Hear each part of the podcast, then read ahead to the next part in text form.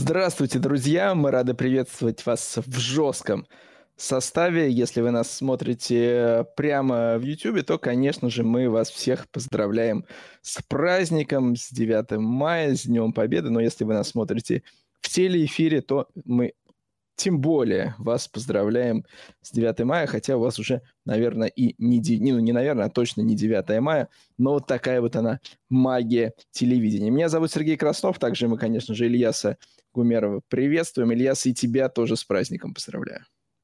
Всех нас поздравляю, и Сергей, тебя тоже. А, вот позвольте отпить чудесного напитка и тем самым а... обозначить начало нашего очередного эфира «Жесткий состав». Да, очередной эфир э, жесткого состава. Ильяс, у меня вопрос. Скажи, э, салют у тебя будет прямо по ходу нашего эфира где-то? Я, если честно, ну, вообще, судя по всему, по ходу эфира, да. но это не точно. Ну, по идее... Потому что я... Ну, не... Хоть, скорее всего, да, но я честно, я вообще не слежу за, за салютом. За, салютом в том числе и за расписанием празднования.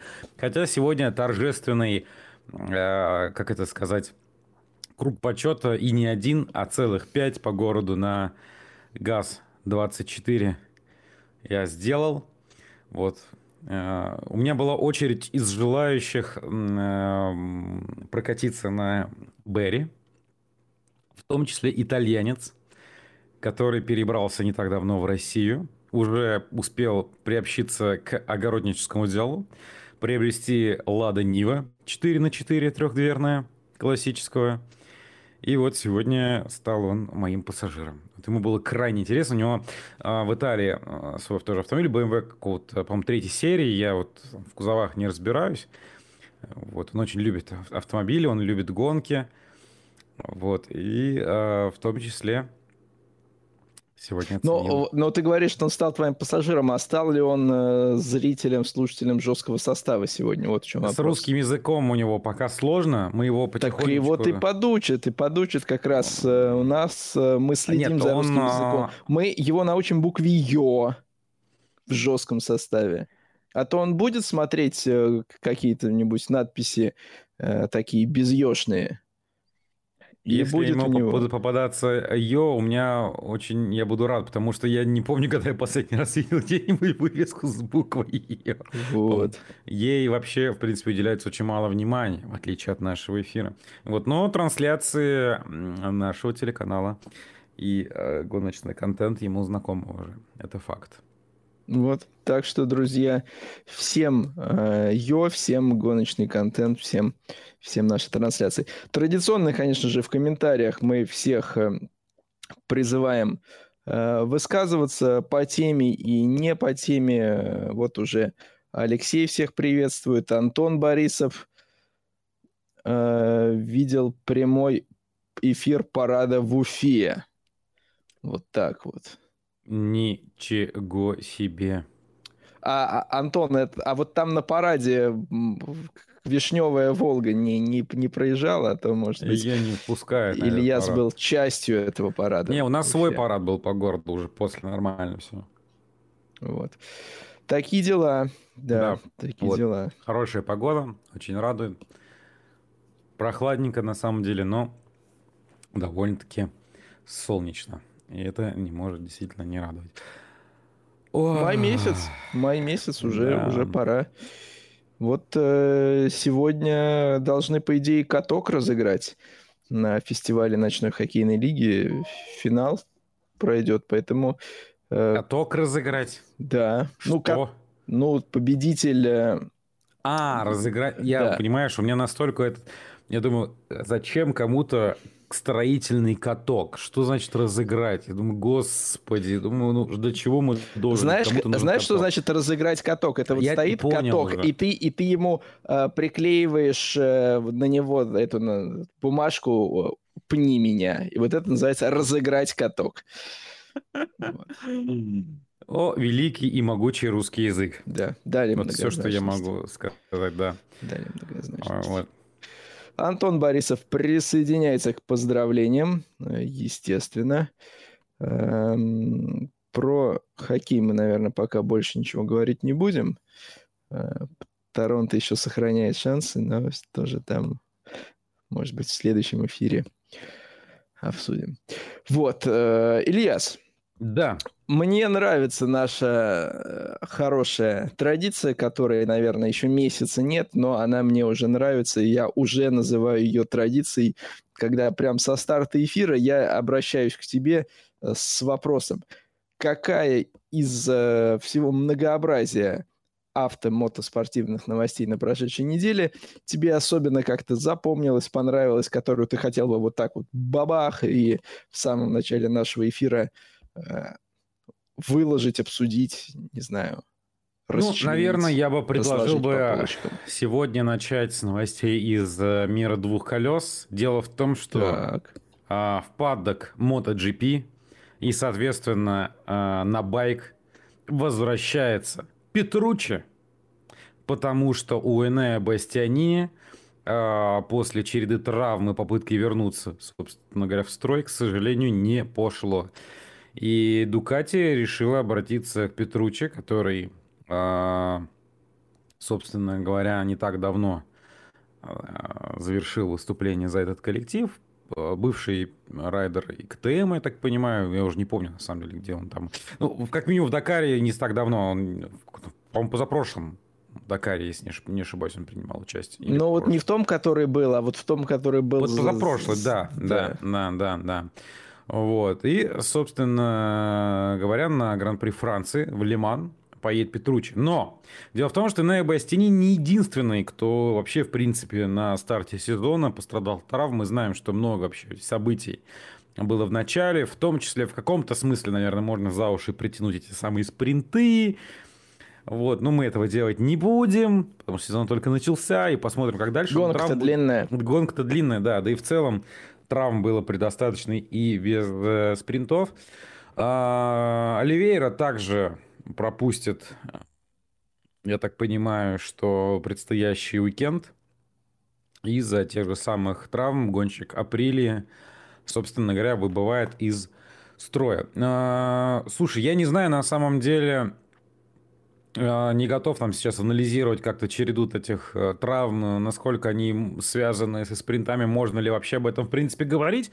Ну, наверное, какое-то, какую-то параллель в принципе с этим проводить можно, что как минимум, даже если гонщик не рискует, то нагрузка явно увеличивается.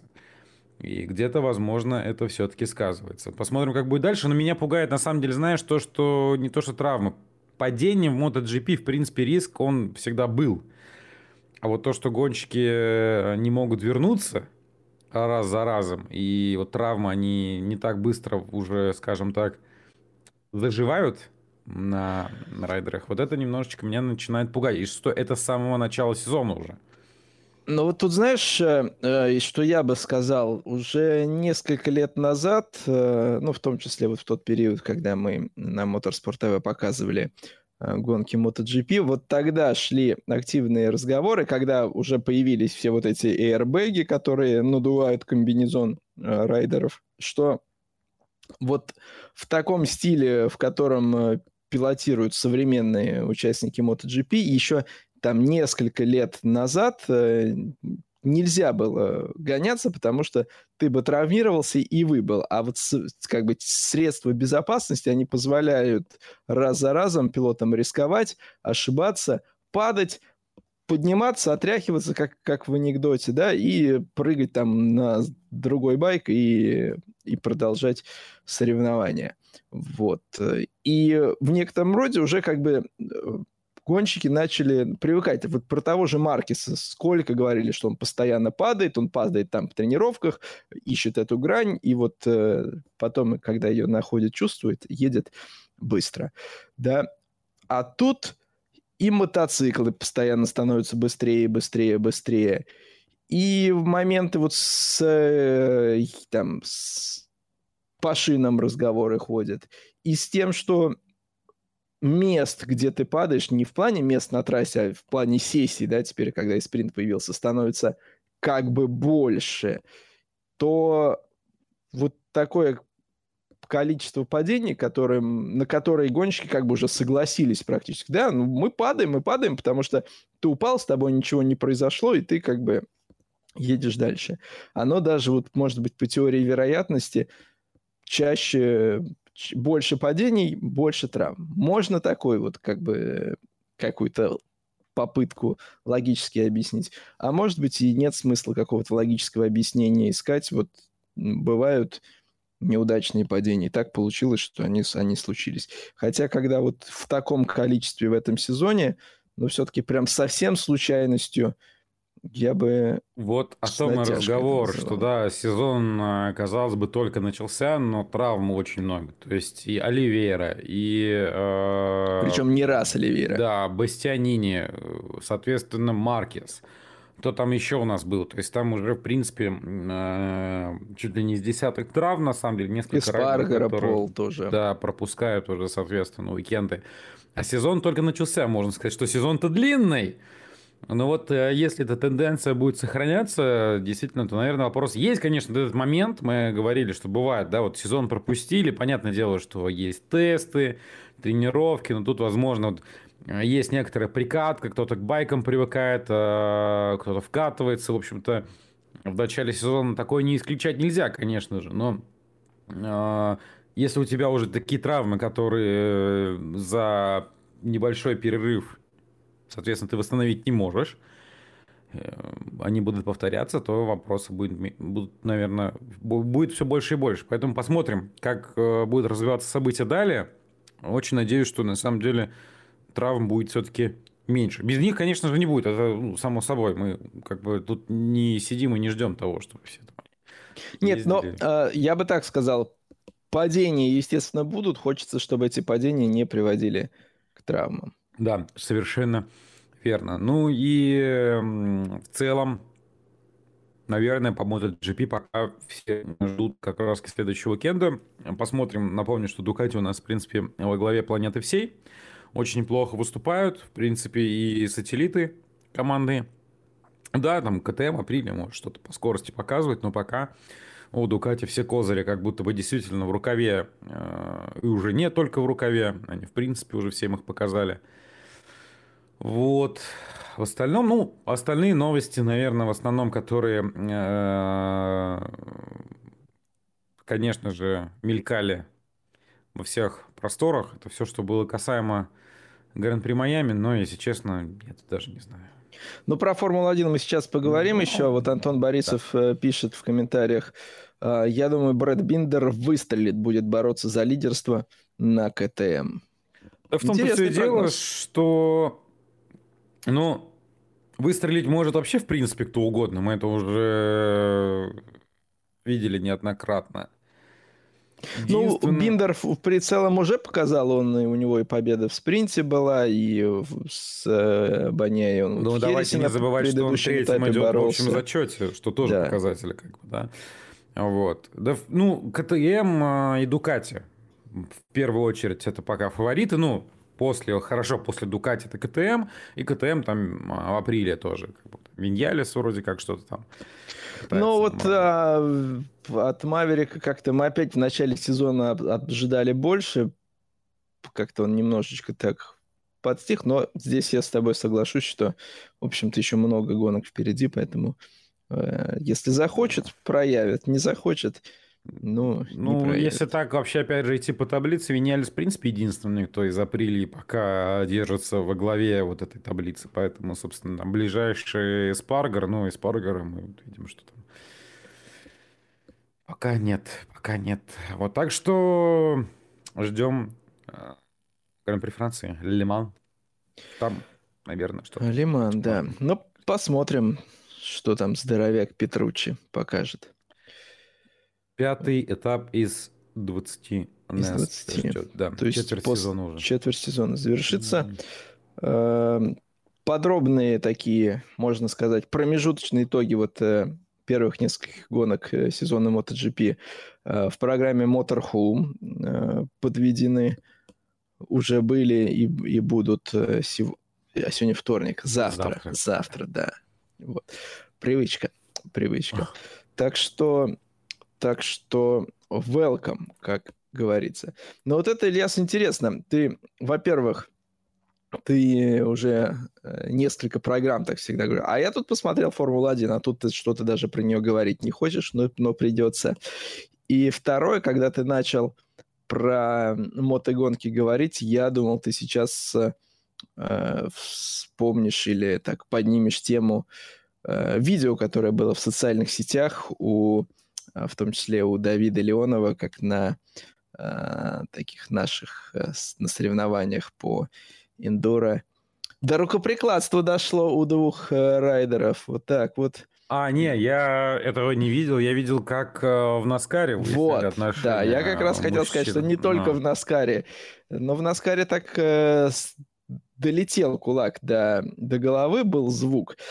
А в мотогонках э, тоже э, были выброшенные удары, но все были в шлемах. Была попытка, мне кажется, вот туда, в район очков пробиться но об ее успешности сложно сказать по тем видео, которые были распространены, в общем-то, самим же участникам этой потасовки. Так что страсти-то кипят.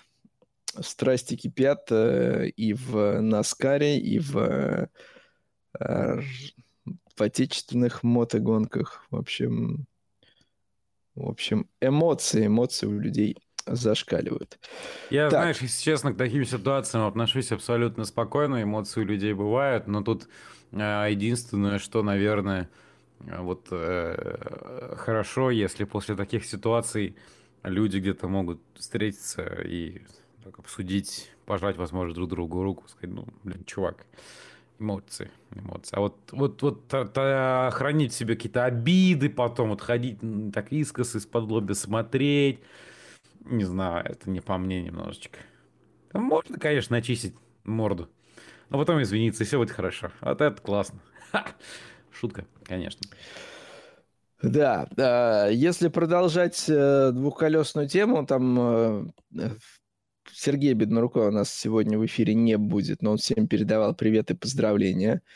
Э, и в мировом супербайке была интересная ситуация, когда судьи э, приостановили квалификацию. Я только точно сейчас, это было, по-моему, в, э, в младших категориях, приостановили квалу, собрали всех райдеров, сказали, что они лоботрясы и вообще небезопасно ведут себя на трассе, погрозили пальчиком, и только потом э, сессию возобновили. Вот так вот э, пришлось. Мне напоминает Э, сезон в э, европейской трешке, когда она была еще хорошей трешкой. Вот это был тот сезон, по-моему, когда как раз там Строл э, ехал хорошо и доминировал. Когда прям что-то у всех планка упала, ребята рубились, рубились, рубились, пока в Монце Эммануэле Пир всех не собрал и сказал, слушайте, вы, вы покалечите себя и зрителей и вообще ограждения вокруг трассы. Ну-ка, хорош, а то всем сейчас выпишу дисквалификации, будете смотреть, как другие гоняются, а сами руля не увидите. Вроде как подействовало, так что вот иногда приходится к таким жестким э, мерам судьям прибегать, чтобы вразумить. Но э, мы видели, какой там трэш иногда там и в F1 в квалификациях. В основном это все, естественно, борьба за слепстримы. Что происходит в, в квалификациях в том же Moto3? Мы помним ситуацию, когда э, в прошлом году, помнишь, Илья, с, э, сотрудники одного коллектива пытались, ну и, собственно, помешали одному из э, участников э, вовремя выехать на трассу, чтобы он не вписался э, в, в группу и не получил слепстрим. Так что в квалах там борьба такая. Нет, там это вообще ситуация была неразумная, когда вы там чуть ли не под байк лезете. Ну, это, конечно, чего, ну, как бы... Всем вон у стокаровцев надо учиться. Да. Да. Учиться у стокаровцев. Кстати, кстати, тоже была новость по поводу Стокар Pro Series. На гонке 24 часа СПА а, команда АСП выставит еще один Мерседес, и там будет э, семья, э, там будет Бруно Баптиста, его отец и двоюродный брат Родриго Баптиста. Бруно с папой гонялись в, в, на всемирных автоспортивных играх вдвоем, а тут вот втроем они трое, по-моему, будет в экипаже. Семейный да. экипаж. Да, они поедут, э, такой экипаж Баптист поедет. Так что вот Крутяк. Про Стокар, про Сирис такие. Но, ну, как бы опосредованно про Стокар, про Сирис, но раз уж мы их вспомнили, то, то вспомнили. Вспомнил новость, а, которая меня заинтересовала. Ну, мне, конечно, понравился заголовок на Motorsport.com, по-моему, статья это была про то, что Федерация ФИА извинилась, оказывается, перед Аконом за тот инцидент на Гран-при Азербайджана. Мол, не допустят они больше такого инцидента. Вот. Ну, собственно говоря, на самом деле мне так э, немножечко знаешь, что интересно стало? Я, опять же, не видел всего документа. Вообще, есть он какой-то документ или нет. А, ну, почему они персонально перед пилотом извиняются? Ну, что, потому что, что они ему помешали. Тут, в общем, э, перед, э, скажем так, фотографами, насколько известно, которых э, выпустили в опасное положение, тоже извинились, сказали, ребята, сорян, мы подвергли вас опасности.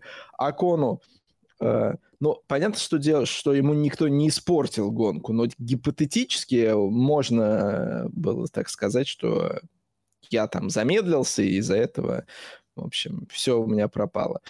А, в общем, я, я понимаю, почему это было сделано, но... Не, я понимаю, просто как-то, как будто, ну, это ладно, может, мои уже какие-то там придирки, что, ну, Случилось, случилось. То есть как бы немножко не в таком формате, как мне кажется, нужно было бы все это преподносить. Ну, ладно, я так, это мои какие-то уже... Вот. Просто опять же, это все в таком формате, что вот там трагедии и так далее. Мы это уже, конечно, обсуждали. Да никакой там трагедии, понятное дело, что он тормаживался. Может, конечно, случиться все что угодно. Могут банально тормоза отказать при въезде на питлейн, и все. Но... Но это будет, это будет опасно, даже если там людей не будет. Вот в том-то все и дело. Вот, ну ладно, это так.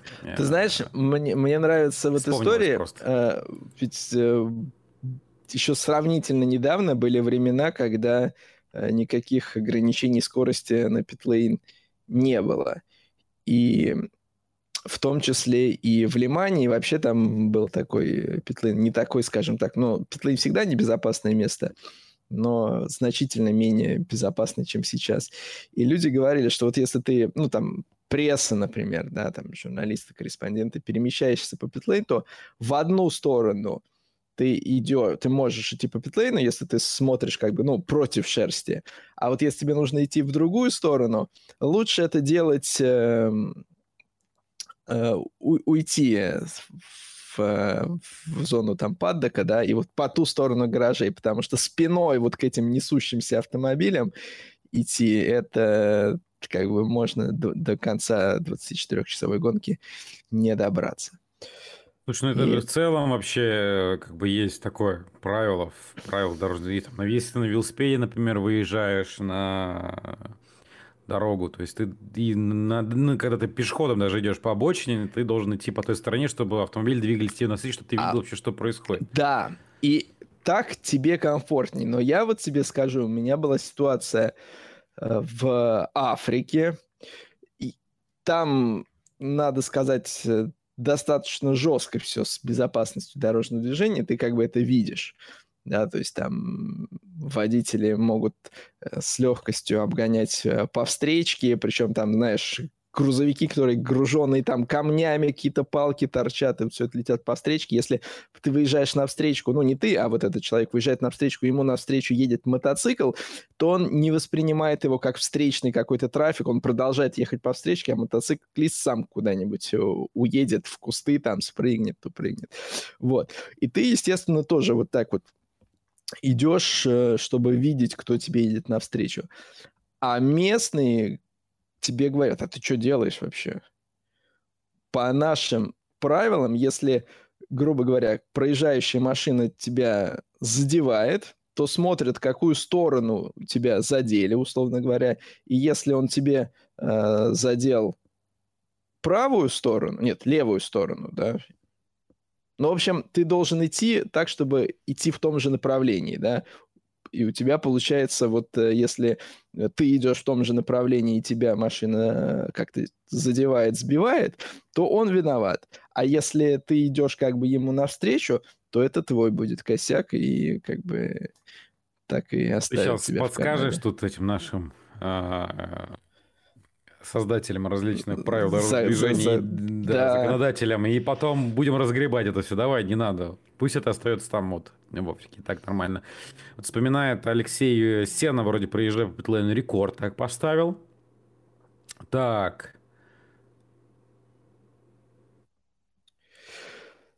Так. А, ну тут Антон Борисов. Игры автоспортивные с 2019 года и Василия Ануфриева, да, было такое. И, да, Алексей про Сенну вспомнил.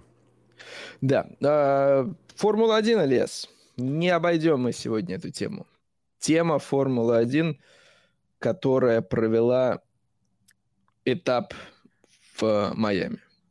Не а смотрел, а... не следил практически, если честно. Предпочел провести время с семьей на свежем воздухе, вскапывая Ишь ты огород. какой. Да. Ишь ты какой. А сезон начался, извините. Тоже приходится э, работать и на том фронте. Поля не паханные, куда деваться. Но... Вот у меня есть претензии к создателям, кстати, некоторых устройств, которые вспомогательные для различных э, мототракторных у, и мотоблочных. Тебя... А, я думал, у тебя есть претензии к создателю лопаты. Ну, практически да. То есть там не к лопате, а другим э, сцепным различным устройствам, которые помогают тебе в огороде. Вот с инструкциями все очень плохо. Знаешь, когда тебе вот реально отдают а, 10 железок вот так связаны между собой, такую коробку болтами, там просто пакет, куда все, знаешь, в одну кучу. И инструкцию. Но самое что забавное, инструкция подразумевает там э, какие-то общие правила пользования, э, какие-то пару картины, которые, ну, никак не связаны с тем, как это нужно собирать, а в принципе узлы агрегата, где собраны. И, чтобы ты понимал, я даже инструкцию не открывал, я просто брал общую картинку, где уже собраны устройства, и, пытался это собрать. И собрать пыталось три человека и пошли по очень простому пути. То есть собирали то, что понятно. На перегонки, у каждого свой. Нет, был. нет, нет, нет. Собирали то, что понятно будет сначала. А уже потом из оставшихся деталей пытались, ну, куда-то подсунуть. И, в принципе, более-менее сошлось. Но, как выяснилось, даже там не, не все гладко, поэтому конструктор Лего для взрослых, это, конечно, я лучше 911 соберу все-таки наконец-то, наверное, чем Было бы прикольно, вот если бы ты стал из этой штуки собирать, что у тебя получился бы 911. Вот это был бы номер. Такой, опа, что-то, ну, по-моему, что- что-то я, по-моему, не так собрал, да, должно было быть другое. Я бы обрадовался, я бы претензий бы не высказывал, скорее всего, у меня, если вдруг из этого получился бы 911, как раз таки там бы вопросов у меня не было, сказал бы, спасибо. Ну, кстати, 911. если про тему э, тракторов говорить, то есть прям соперничество между любителями э, Porsche и Lamborghini, чьи тракторы лучше. Ну, логично, мы же знаем. Вот. А, Формула-1, Ильяс. Ой, Формула-1. Я так скажу. Давай, ну-ка. Как ты скажешь? В прош... Я не помню, что было в прошлом году, но прошлогодний в Майами, имеешь в Майами у меня даже как-то картинки в, э, голове не осталось. То есть я помню весь build-up, я помню все вот эти приколы по поводу искусственно созданной бухты, куда можно было привести свою яхту за безумные деньги, поставить и потом снова ее как-то увезти. А что было в гонке, я не помню. Поэтому мне в этом раз было интересно, ну, мне было интересно посмотреть, э, в том числе и, наверное, может быть, даже прежде всего трассу. И чтобы это сделать, я воспользовался абсолютно открытой, общедоступной трансляции гонок поддержки э, местного американского суперкубка Porsche, которые на этой трассе гонялись. И надо сказать, что в целом э, трасса выглядит неплохо. То есть ты видишь, что там такая атмосфера неплохая, так смотрится она красиво, кроме одного момента. Трасса все-таки городская, но понятно, что по современным меркам зоны безопасности для F1, для ее скоростей делаются просто многокилометровыми. И вот вроде бы там, когда там какую-то прямую показывают, здесь бетон и здесь бетон, да, то есть они вот как городская трасса. А потом, когда дело доходит до поворота, прочерченная, опять же, да, красивая вот это там Майами Блю или как он еще этот цвет называется, но просто нарисованная на огромном заасфальтированном куске трасса с абсолютно плоскими бордюрами, которые и F1, и, а уж про паршаки-то э, суперкубковые я вообще кубковые я вообще молчу, они их просто режут э, безбожно. Э, понятно, что почему все так сделано, как бы у меня нет вопросов, но как ни крутите, мы, говоря про культовые городские трассы, про Монако, про какие-то супер, там, суперкруг Сены, даже про тот же супер потрясающий круг э, Хэмилтона в Сингапуре или э, Макао, мы всегда смакуем вот эти миллиметры или даже касание стены, что ты едешь на пределе, вот там на, в миллиметрах от рельса или касаешься этого рельса. Знаменитые фото из Макао, когда в изогнутый рельс как бы внутрь входит зеркало заднего вида или там высказывание гонщиков, э, что если у тебя все зеркала на месте после там квалификации в Макао, значит, ты не ехал достаточно быстро. Вот э, все вот эти моменты, как ни крути, они и делают э, городские трассы настолько привлекательными, за что мы, собственно, их и любим. Вот этого в Майами нет. Опять же, понятно почему, потому что, да, вот возьми того же Леклера. Нам ошибся, и на таких скоростях он все равно даже еле-еле касается это ограждение, но все равно до него долетает. Если там на такой скорости, в такие повороты, а повороты там достаточно скоростные, э, много скоростных связок, э, сделать стену близко, то там будет просто адское крошево и сплошные красные флаги, и понятно. Но вот этой изюминки городского автодрома мне, конечно же, не хватило, хотя в целом выглядит нормально. Э, достаточно красочно, достаточно так колоритно, антуражно. Я представляю, что там такая неплохая тусовка собралась, э, вроде как много народа, все в таком вот... Э, в общем, американцы для себя, у себя сделали вот э, такое шоу под себя. Но является ли это классика F1? Это огромный вопрос. То есть это не Формула-1 в классическом виде, это вот так вот ее пытаются запихнуть на американский рынок. И мы снова приходим к той ситуации, когда нам ничего не остается, кроме как признать, я уже много раз говорил, что все, что в современной Формуле 1 делается, делается не для нас, но нас, я говорю, как э, те, кто в любом случае там смотрит Формулу-1 э, внимательно, а не широкую там массовую аудиторию. Хотя, потому что для нас-то ничего не делается, нам Формула-1 только блокирует. Вот. Но вот про нас, как э, те, кто причисляет себя к любителям автоспорта, это все делается для кого-то другого. И вот это парадоксальная ситуация в некотором роде, которая, в которой тебя период... продолжают так немного, несколько тык. Тебе не нравится? Ну, естественно, тебе не нравится, потому что это делается не для э, тебя.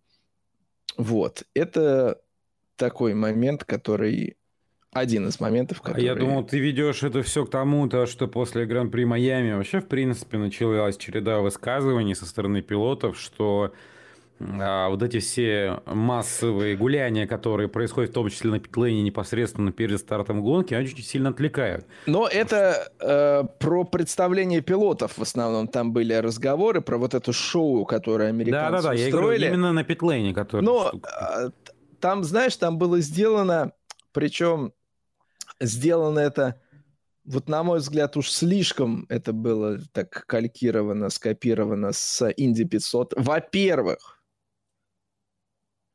там LL Cool J вел эту церемонию, когда прозвучала фраза э, «величайшее зрелище в автоспорте», это фактически, это вот так вот неофициально называют Инди 500.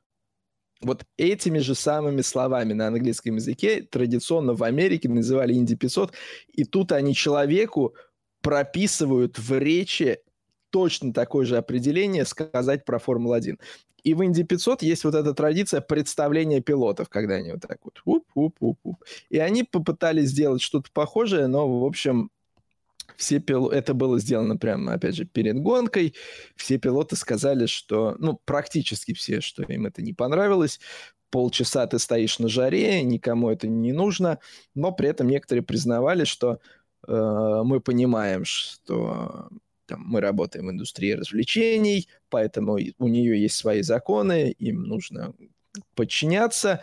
Э, правда, были мнения, мол, на других трассах такого не происходит. Почему? Чем американские там болельщики в Сильверстоуне, а болельщики в Имеле отличаются от американцев? Почему американским, американцам вот такое устраивают, а другим такого не устраивают? То есть мнения были всякие. Но вот в этом, понимаешь, и опять э, момент, к которому мы возвращаемся, после этапа все практически разговоры об, об этом пред, о представлении пилотов. И если брать не этот этап, а в целом сезон, то вот у меня складывается ощущение, раньше там иногда было, обсуждалось, э, правильно дали штраф или неправильно дали штраф, то или еще там, э, ну, какие-то такие моменты, хоть как-то более гоночные. А сейчас вся, все разделение мнений и вся вот полемика сводится к двум вопросам. После гонок все э, русскоязычные какие-то там э, СМИ или лидеры мнений, там англоязычные, там голландцы, немцы. Вопрос ставится только понравилась вам гонка или не понравилась. Все настолько уже как бы вот на этой волне, что многим очень часто гонки, вот, вот она проходит, а она не понравилась, что это главный вопрос. Понравилась тебе гонка или не понравилась? Не что там внутри гонки происходило, а вот просто понравилось ну, или не понравилось. Вот смотри, даже та же самая ситуация. Ну, во-первых, по поводу того, что они там это скопировали с Индикара, ну, это как бы бог с ним. Э, я здесь вообще как бы ничего говорить не буду. Э, сам факт того, что обсуждается предстартовые процедуры и насколько это нужно и так далее, а, ну, тут можно со всех, с разных действительно сторон смотреть, и то, что действительно у кого-то идет настройка на гонку, кто-то действительно считает, что это абсолютно ненужная процедура. Ну, действительно, в гоночном комбинезоне пошарахаться на жаре, а, и отвлекая действительно какие-то другие процессы. Ну, для кого-то действительно очень важно сконцентрироваться, быть наедине, закрыться и вообще как бы не, а, не, не чтобы никто не мозолил тебе глаза. Вот, но а, тот факт, что вот эти вот сообщения, заголовки, обсуждения имеют такой широкий масштаб, это опять же одна из причин тому, это следствие Э, социальных сетей и высказываний самих гонщиков. То есть сами гонщики по факту в том числе раздувают, и их, возможно, иногда меньше интересует то, что, как бы это грубо не звучало, может быть, не так то, что произошло в гонке, но потому что он там, допустим, особо, он, ну, как сказать, там те же самые Мерседес, как бы у них, а, у них две темы сейчас главные. Проблемы с болидом ну и, соответственно, особо они не претендуют на, на какие-то высокие позиции. Что им больше еще обсуждать? У них там ничего особенного не происходит. Ну, типа, давайте обсудим э, то, как происходят какие-то там э, внутрикадровые, возможно, перестановки, борьба за пилотов, и плюс еще вот, вот эти вот предстартовые процедуры. Они, соответственно, высказывают в социальных сетях, конечно же, все СМИ это подсказывают, и все остальные пилоты делают то же самое. То есть получается так, что сами же пилоты создают вот это информационное пространство для того, чтобы эту тему помусолить.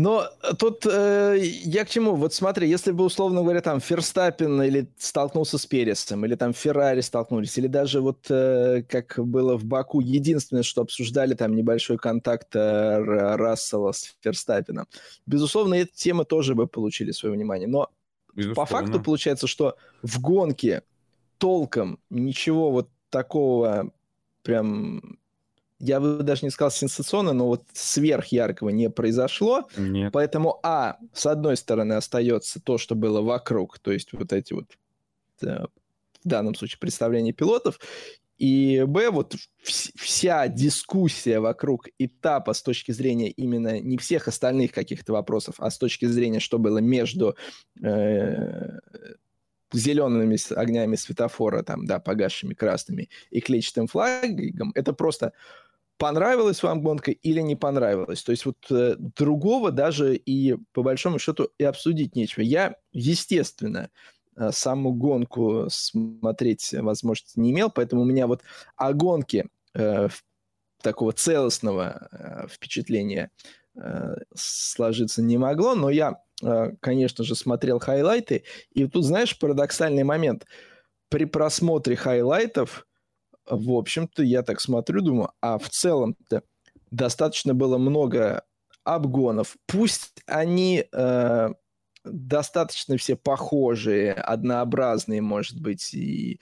но было приличное количество обгонов, борьбы даже там с какими-то там перекрещиваниями пози- траекторий и там обратной сменой позиций. Был э, прорыв с девятого места на первое, что как бы тоже сюжет. То есть вот по хайлайтам складывалось впечатление, что гонка была такая насыщенная.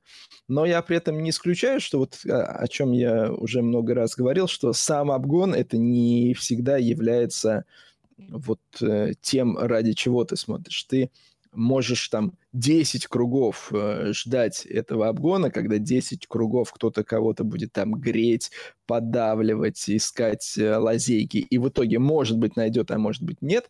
И вот э, то напряжение, которое ты испытываешь вот на этом в процессе, да, а, оно тебе даже вот больше дает как зрелище и, и, такой спортивной драмы. Может быть, э, вот этого не было, потому что просто в хайлайтах ты, опять же, ну, это невозможно передать, невозможно показать, тебе просто показывают факт обгона, но, опять же, когда ты смотришь именно нарезку, создается впечатление, что э, в этой гонке много чего было.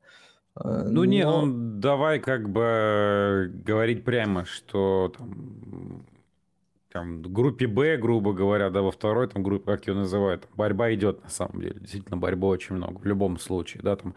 А, понятное дело, что там, Red Bull впереди планеты всей, и понятное дело, что Ферстаппин лидер, и в принципе он быстрее по тем или иным причинам.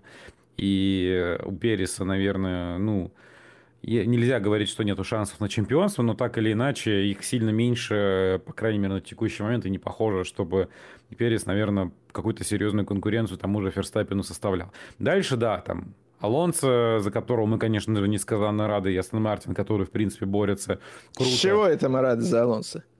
А почему бы за него не радоваться? А почему бы не радоваться за то, что Рассел... Что он телек пытается... смотрит. Что борется, да, там... Феррари, ну, что-то где-то как-то, да. Ну, то есть, в целом, какая-то, да, борьба там во второй этой группе есть. Но в остальном а, каких-то неожиданных результатов, как итог, нет. Вот в чем дело. То есть, в целом, все плюс-минус, вот оно где-то так.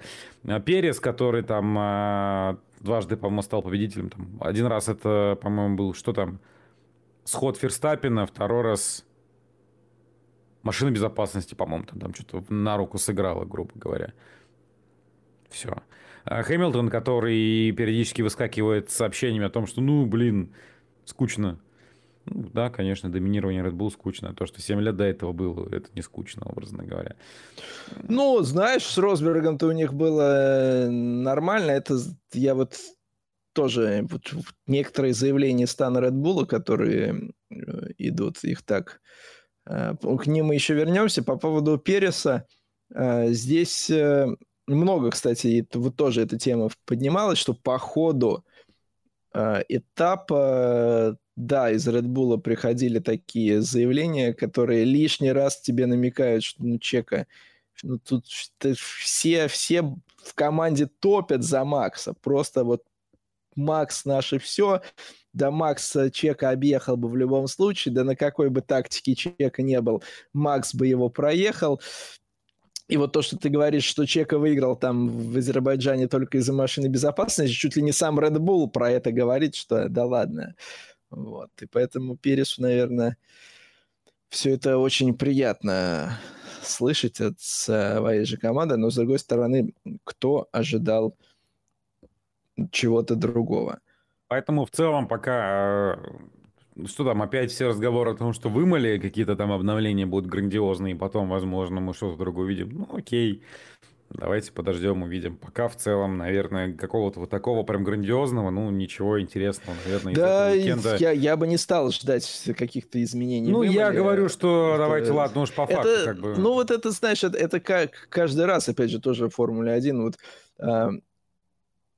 Э, вот, вот сейчас, сейчас, сейчас, потом как бы вот этого сейчас не происходит, э, там несколько дней все снова там говорят, Red Bull в топе, и потом начинается вот сейчас, сейчас, потому что, ну, как ни крути, интригу надо какую-то поддерживать, а с одной стороны э, быть там э, каким-то там городским дурачком и кричать, что завтра Red Bull все объедут, и у нас будет супер неожиданный результат, но тоже никому не хочется. Поэтому приходится вот между двумя этими вещами как-то балансировать, с одной стороны, констатировать факт, что Макс Red Bull, если ничего э, такого фатального там, да, не произойдет, чемпионы, а с другой стороны, периодически давать какие-то надежды на интригу.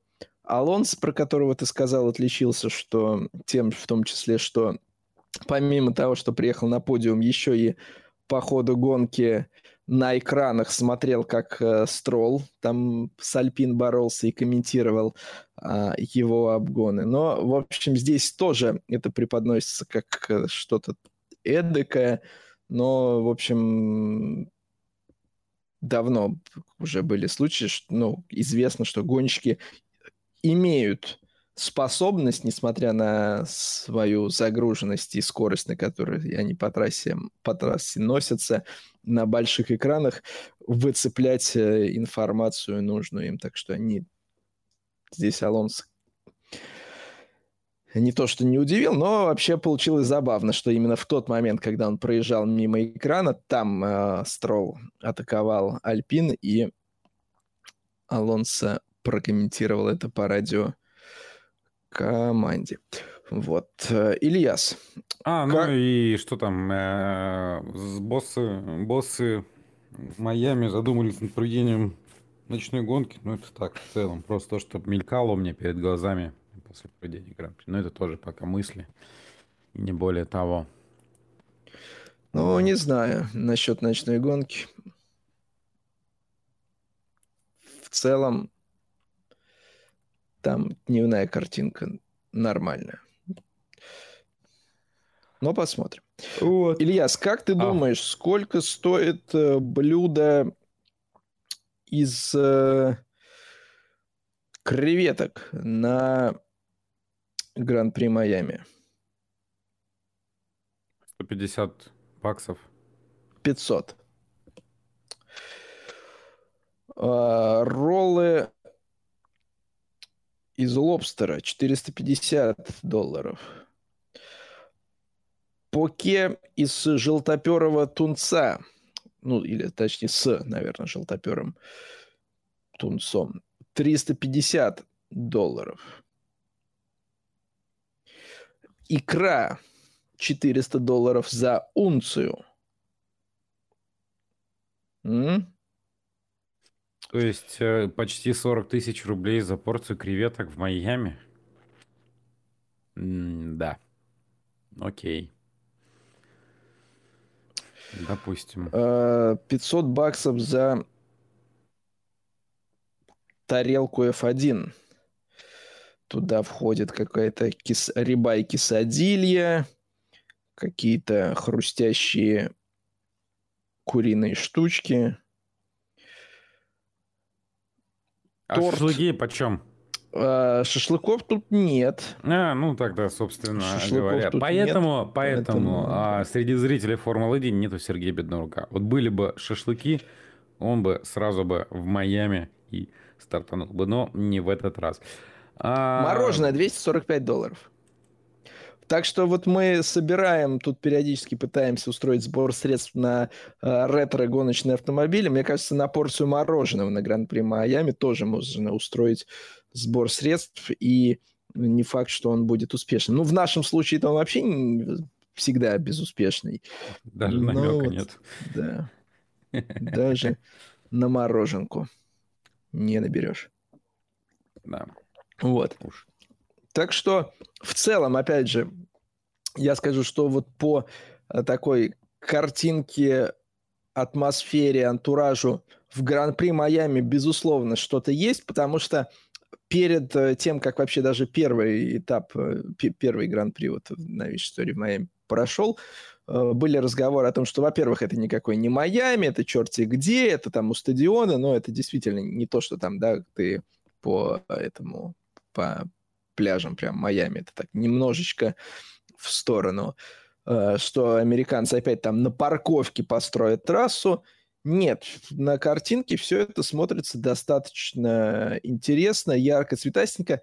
Я бы, может быть, подверг сомнению попытки там э, различных э, телевизионных деятелей, даже гонщиков вписаться вот в эту тематику Майами, вот их э, одеяния, костюмчики, рубашечки иногда смотрелись просто каким-то, знаешь, какой-то пародией, а не, а не стилизацией, таким трешачком. Но это уже их, собственно, делать. Мы тут ничего не будем.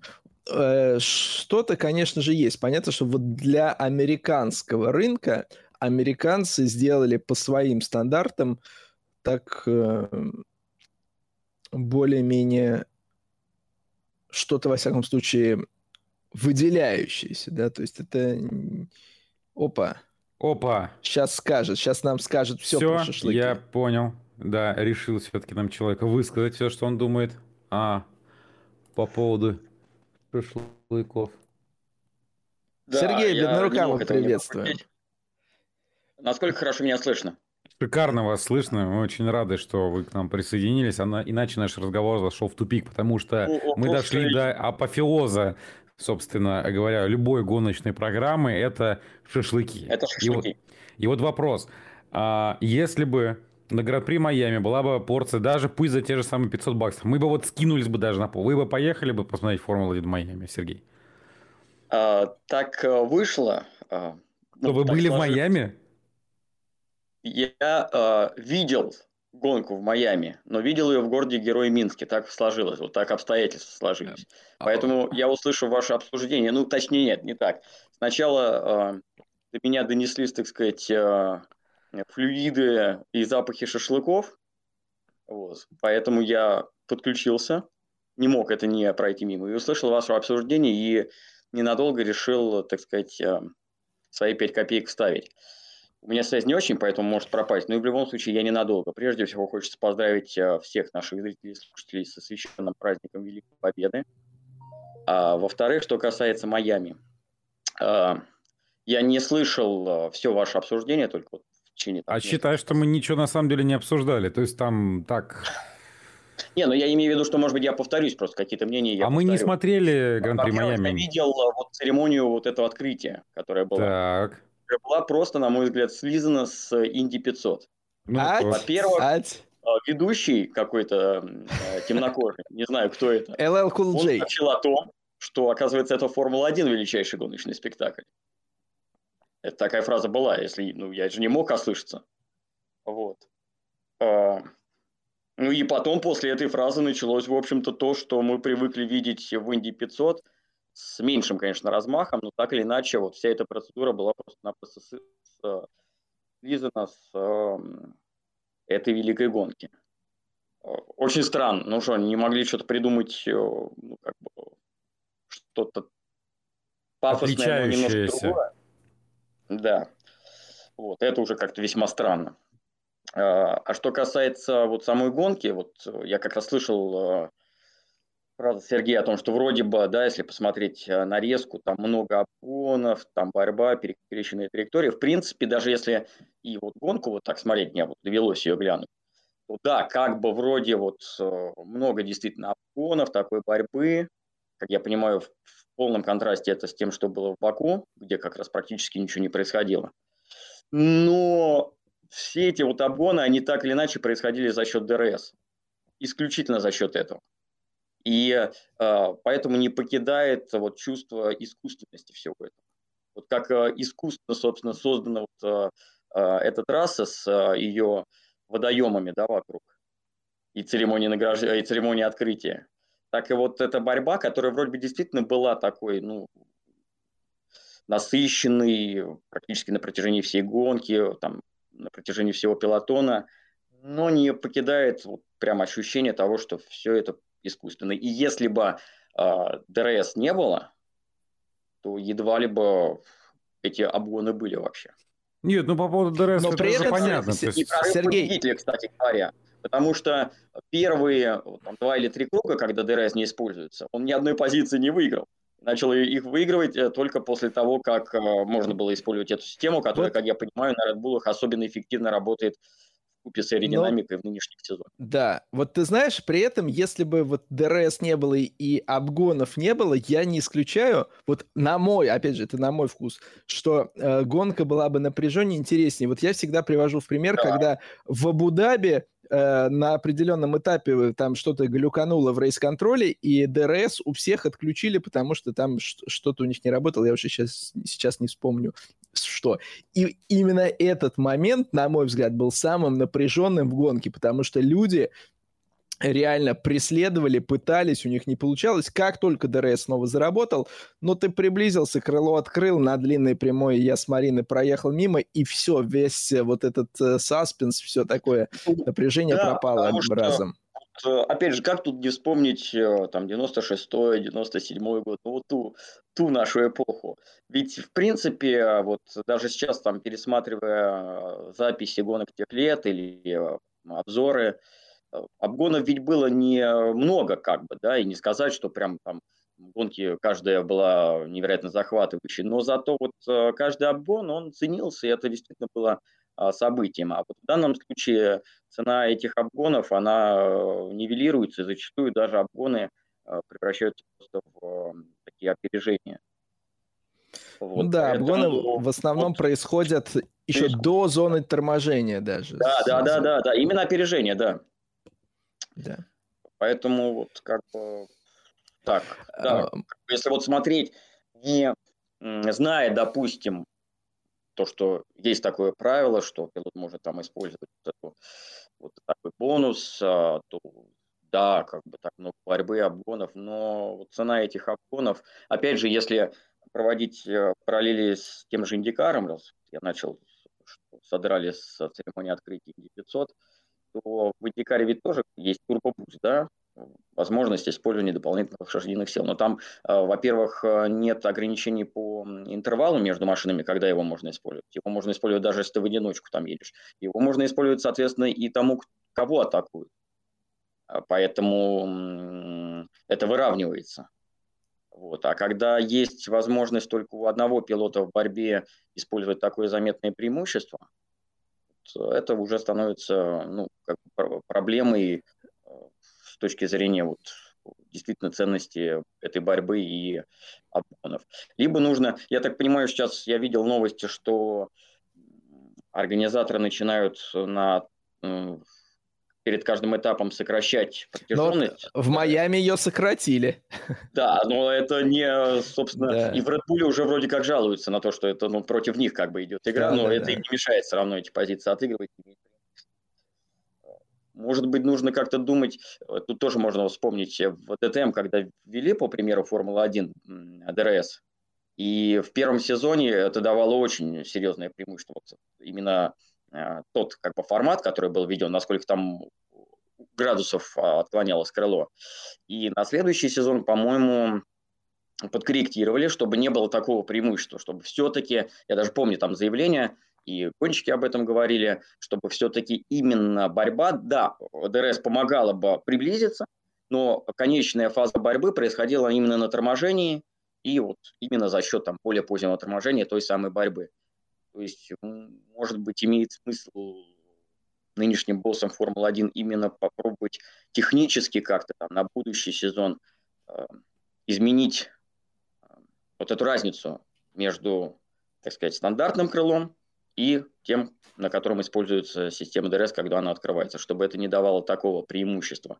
Хотя я сомневаюсь на самом деле, что э, боссы заинтересованы в том, чтобы как-то усложнять эти самые и я думаю, как раз полностью устраивает то, что вот но да, так, мне кажется, а, а, американским боссам э, вот эти проезды мимо, им больше, знаешь, вот статистика там, количество да, да, да, обгонов и как вот количество смен лидеров. То, что это не, не, там, не гонки по овалу, где там смена лидера, как бы о чем то вообще можно говорить. То, что мимо кто-то напрямую проехал, да, да.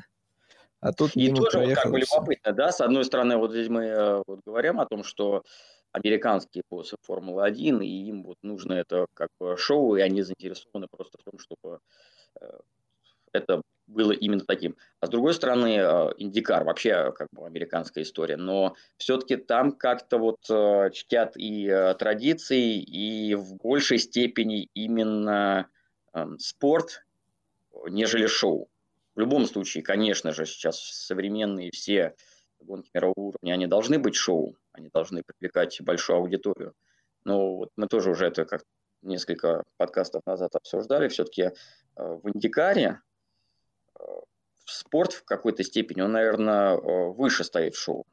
Хотя тоже, конечно, вот тот же турбобуст, да, это все сделано для того, чтобы было больше обгонов, но опять это делается так, чтобы дух спорта и традиции конкретного спорта, точнее конкретной серии чемпионата, они не э, убивались, а именно э, сохранялась такая преемственность. А в Формуле 1 э, как бы этого нет, и тем более, особенно с этими постоянными теперь изменениями форматов, когда просто не знаешь, что от следующего уикенда ждать. Вот опять же, представить человека, который следит за, например, чемпионатом не прям вот так вот, читая все новости, смотря там все гонки, хайлайты, ну, возможности, что есть возможно смотреть, а который вот просто любит там в воскресенье, грубо говоря, если есть возможность ее посмотреть, включить и посмотреть. А тут э, у него каждый этап это какие-то разные совершенно правила. То есть спринт, то его нету, то перед спринтом своя квалификация, то ее нет. Это тоже весьма странновато. Но ты знаешь, вот в Индикаре в, в этом плане э, тебе могут возразить. Зато ну, тут ну, к- к- нет, нет, я говорю, ты каждый этап включаешь, а там машины по-другому покрашены, и тебе пол полгода разобраться, кто есть кто. Да, кстати говоря, многие вот именно, там, допустим, наши э, болельщики, зрители, которые э, привыкли к Формуле 1 и выросли на ней, и начинают постепенно там, интересоваться другими гонками, для них действительно вот это становится большой проблемой, что каждый этап могут быть совершенно разные раскраски. Но а, для тех, э, например, э, кто следит за Индикаром многие годы, или там для американских поклонников этой серии, это не вызывает никакого диссонанса, потому что всегда так, как было. И это в норме этой серии, в норме этого чемпионата, это тоже такая вот часть традиции, можно сказать. Вот. Но с другой стороны, правила, они э, максимально понятны и э, просты в отличие от современной Формулы-1. Смотрел ты последний раз Индикар в 95 году и включил сейчас, в принципе, э, не потеряешься, грубо говоря. То есть, ну, все в тех же самых правилах. А в Формуле 1 очень много изменений, которые теперь еще и происходят по ходу чемпионата. И мне кажется, что Э, зрители от этого только как бы теряются. Понятное дело, это не... Да команды теряются. Да, и команды теряются. Сами конечно, не могут не... понять, кто чемпион, кто не чемпион, еще сколько очков получат, как в прошлом году в Японии. Я видел заголовки, что там вот Джордан тоже как раз раскритиковал э, формат со спринтами и с тем, что этот формат постоянно разный, и нельзя как бы со стариной здесь не согласиться. Опять же, другая параллель, вот с MotoGP. Э, тоже ввели спринт, изменили формат э, уикендов, отошли как бы от истоков, грубо говоря, да, поменяв совершенно формат. Но с другой стороны, сделали его регулярным, и к этому сейчас постепенно все привыкнут. И опять же, каждый этап, он проходит по одному формату, который становится сейчас всем э, понятным и ясным. Мне кажется, что в формуле нужно было либо вводить спринты, как, бы, как и в MotoGP на всех гонках, либо вообще этим не баловаться. Но нет, ну хорошо, да, даже в том случае, когда выбрали несколько локаций для спринт-формата, когда у тебя уже идет чемпионат, и ты на неделе перед этапом меняешь формат этого этапа, это выглядит так, э, ну, несколько странно, да. Ну, кто, кто-то может сказать, если эти изменения к лучшему, то по барабану, когда и как они делаются, изменению к лучшему нужно делать э, в любой момент. Но тут... Еще, кстати, вот э, момент, который, который меня несколько озадачил, я не знаю, может быть, там были объяснения этого после финиша, но наверняка какие-то были. Ведь э, Сайнс младший э, превысил скорость на петлине, слишком поздно отормозившись, и за это получил просто 5-секундный штраф прибавкой времени к итоговому финишу. Хотя в старый добрый 96-й, 97-й за это 10-секундный степенгоу давали. Насколько бы ты не превысил, даже если ты только в начале там а, ошибся, как бы поздно слишком оттормозился, но все равно получи, распишись в стоп-н-го. А здесь только 5 секунд штрафа, вот этого я что-то не допонял. Или как-то изменились правила и теперь фиксируют, насколько пилот получил преимущество за счет этой ошибки. Но мне здесь сложно сказать, потому что я как бы текущий спортивный регламент F1 вот так не знаю, но вообще в, скажем так, в других гоночных сериях превышение скорости на питлейн, но помимо штраф, вот как в GT World Challenge ввели там за каждый километр ты еще, по-моему, 500 долларов э, платишь превышение, э, как бы превысил, получи проезд по питлейн. Ну, да, да, да, но я вот да, говорю, есть, что всегда да. превышение на питлейне, так как это э, как бы напрямую влияет на безопасность, это было, было самое строгое наказание. А здесь э, даже не то, что проезд по питлейну не дали, а просто плюс 5 секунд. И в итоге на результате Сайнс это никак не отразилось, потому что он опередил ближайшего соперника более Вот это еще будет. Ну... И это тоже, в принципе, в какой-то степени вот, к, возвращает к теме о том, что правила э, очень сильно меняются и изменились, потому что, вот, опять же, пометуя то, как это было несколько лет назад, как это судилось, а сейчас это, получается, совершенно другие дает санкции. Да, мне э, понравилось, э, ну, как понравилось, э, как в своих социальных сетях Ирина Сидоркова всех зазывала пиратский, на пиратские трансляции F1. Просто это, это уже происходит, вообще никто не стесняется. А у нас ну, Формула-1 Слушай, ну... С вместе приходить. Не, не, не, не, там есть э, другой э, канал, я в курсе про этот канал, собственно говоря. Вот. Тут, ну, тут, знаешь, на самом деле на эту тему а, я вот а видел но, конкретный, а, там, Телеграм, по-моему, канал. Они у себя в, в картинг-клубе как бы на больших экранах как бы показывают и этим зазывают людей. Ильяс, я просто вот как бы отмечу, что я с трудом себе представляю, профессия... Это может делать там кто угодно, там, да, там какой-нибудь э, ютубер, блогер, кто угодно, но когда профессиональный спортсмен, который выступает на международном уровне, как бы, ну вот, вот в таком статусе, в моем понимании, это уже не, не совсем... А вот э, я такими вещами здесь заниматься. с тобой абсолютно согласен, на самом деле. Я когда увидел вот этот вот, э, вот это видео с призывом, собственно говоря, смотреть трансляцию на определенном канале, просто понимаешь, здесь а с другой стороны, я же такой человек, который там всегда ищет э, все за Да, да, давай. И я а, с другой стороны, я на эту ситуацию в том числе могу смотреть с, какого, с какой стороны. Что вот произошла ситуация, в результате которой а, тебя, в принципе, а, ограничили от просмотра всех возможных, ну, конкретно данной трансляции Формулы-1, и у тебя, в принципе, нет выбора. То есть, а помимо того, что там тебе дают ограничения на участие пилотов, то есть, вставляя все возможные палки в колеса, ты, может быть, и не против бы, скажем так, следить и смотреть, но у тебя другой просто-напросто возможности нету.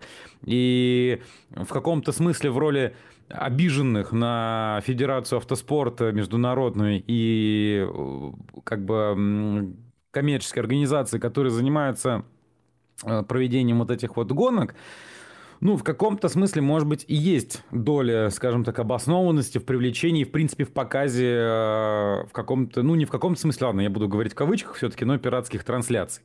Поэтому тут очень сложная и неоднозначная ситуация. Когда, я знаешь как, я могу со стопроцентной, скажем так, э, уверенностью говорить, что это прям, да, действительно, это очень плохо, когда у тебя вот как мы это проходили неоднократно, есть, э, собственно говоря, правообладатель официальной территории России, который показывает это платно, бесплатно, это неважно, он это показывает и параллельно кто-то занимается вот таким вот э, бездельничеством, тогда да, у меня прям, ну... Но э, ты понимаешь, тут у меня вопрос не в том, что кто-то этим занимается, это как бы понятно, это, это даже в конце концов и, и закон определяет. Тут вопрос в том, что вот ты в статусе спортсмена, есть все-таки вещи, которые, э, ну, ты, ты должен, типа, окей, сегодня ситуация такая, а завтра. Но я же все-таки как бы... Ну, я понимаю, но живем... Это, это все равно, знаешь, здесь... вот на, нас исключили из, э, условно говоря, там какая-то ВАДА опять какие-то там, откуда ты нас исключила, комитет, и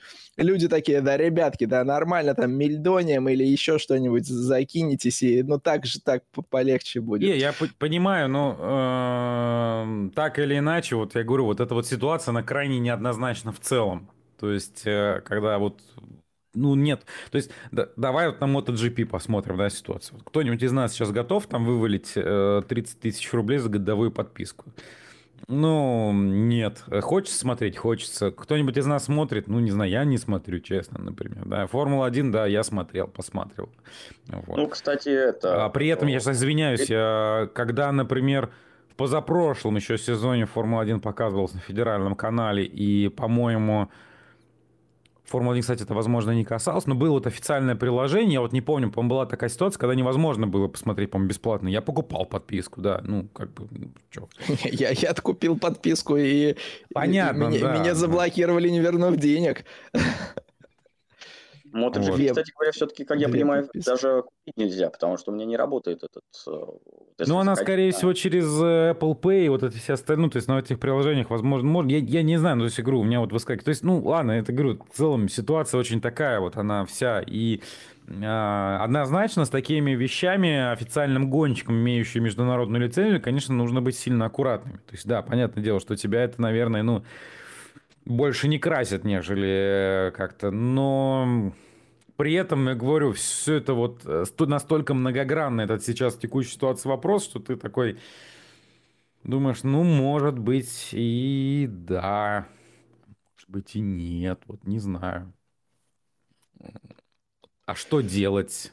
Да ничего, понимаешь, это не, в конце концов, э, трансляция Формулы-1 это не там жизненно необходимое лекарство. Если человек, э, если человеку не сам производитель контента там не хочет это давать, но даже ну, а если... человеку хочется вот. Хочется, ну, вот. ну, слушай, а мне хочется Ламборгини. Это не значит, что я увижу на улице Ламборгини и э, могу в, там вправе ее взять. Окей, как бы. Даже, даже если там вот там хочется, ну, люди, естественно, кто-то там кому-то там по работе надо, кто-то еще какие-то находит там, если способы хочется. Но я вот именно к тому, я не то, что прям говорю, что это там какой-то смертный грех, но когда я это вижу, когда вот человек все-таки с определенным статусом, есть вещи, условно говоря, вот если, вот представь ситуацию, если э, Александр Кабановский, да, не к ночи упомянутый, на э, главной странице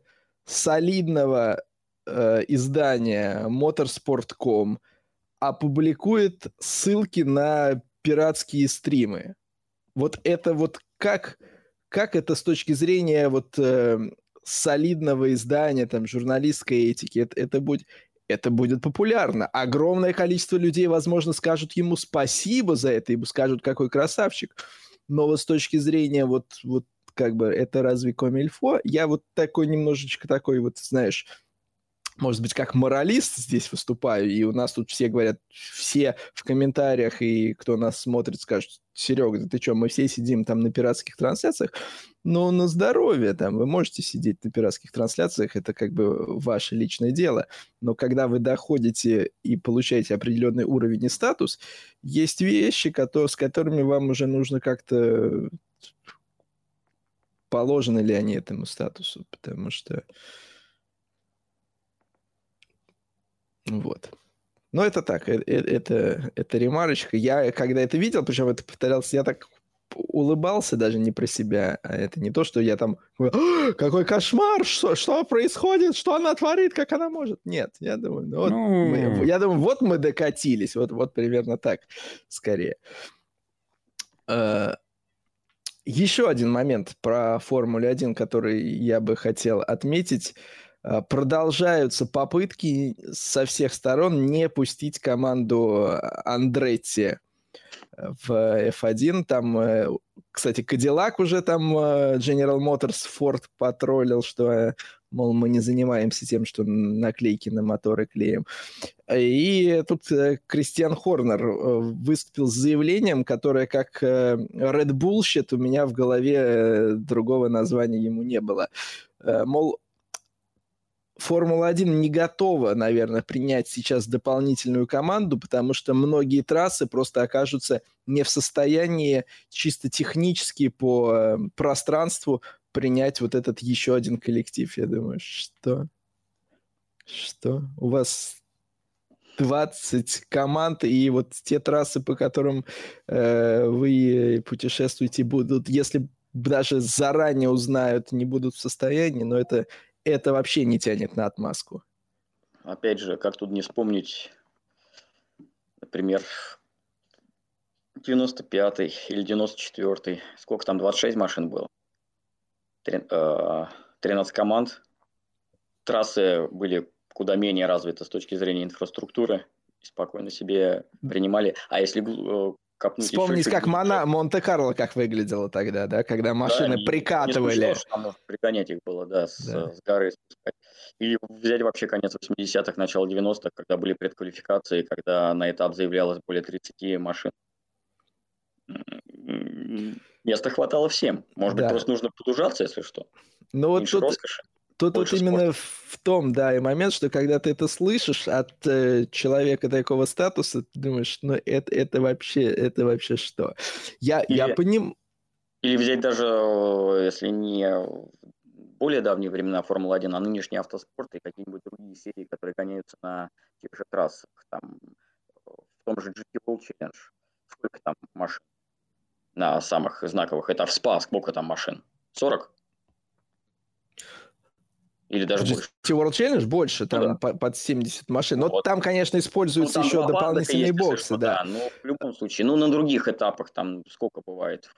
В лучшие годы там GT World Challenge последний. Нет, вот я, я так скажу, что э, WC, у, у WC у них ограничения да. получаются там, по-моему, самое проблемное с этой точки зрения трассы это Фудзи, плюс у них э, вот эти ограничения связаны с возможностью Фудзи и с возможностями там по э, количеству оборудования, там сколько они могут там погрузить э, за раз, там логистические моменты. И вот они, у них, соответственно, 37-38 машин, поэтому, собственно, э, заявка на сезон ограничена э, таким количеством. Но это все равно не 20, да, это даже близко не 20. Понятно, что там эти команды не, не раскидывают такие моторхомы.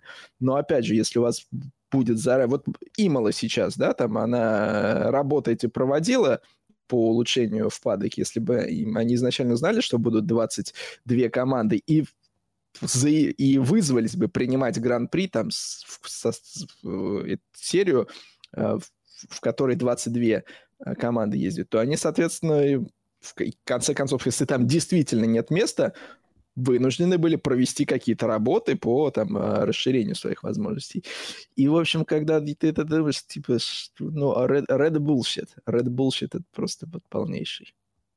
Простите Нет, за мой французский. Да, это, это бред, и это тоже вот э, очередной минус современной Формулы-1 я уже говорил, опять же, когда мы этой темы касались, что уверен, если бы Эклстон по-прежнему всем руководил, то он бы, наоборот, приложил максимум усилий, чтобы такая именитая, э, такое э, известное имя появилось на стартовой решетке. И наоборот, мне кажется, что э, если бы был тендер, там было несколько претендентов, у Андрейки Автоспорт при прежних подходах к руководству чемпионатом были бы наибольшие как раз шансы попасть за счет своей истории, имени, э, возможностей, в том числе возможностей, которые э, дадут и э, Формуле 1 обратный эффект. Дополнительную привлекательность на том же американском рынке. А тут э, такое имя стремится попасть в Формулу-1, и все делают максимум, чтобы этого не произошло, придумывая какие-то там команды с совершенно непонятными названиями, совершенно непонятными, э, как сказать, э, форматами. В общем, бред какой-то. Но при этом, вот при всем при этом, с точки зрения собственно, почему команды так и встают, потому что с точки зрения э, финансовой стабильности командам Формулы-1 никогда не было так хорошо. Но я не беру там табачные годы, да, какие-то, может быть, э, те. Но сейчас э, команды и их стоимость растет, и деньги они получают. Именно поэтому им лишний род в этой семье совсем не нужен, и так они не хотят никого в свой такой в некотором роде заново созданный мирок э, запускать. Да?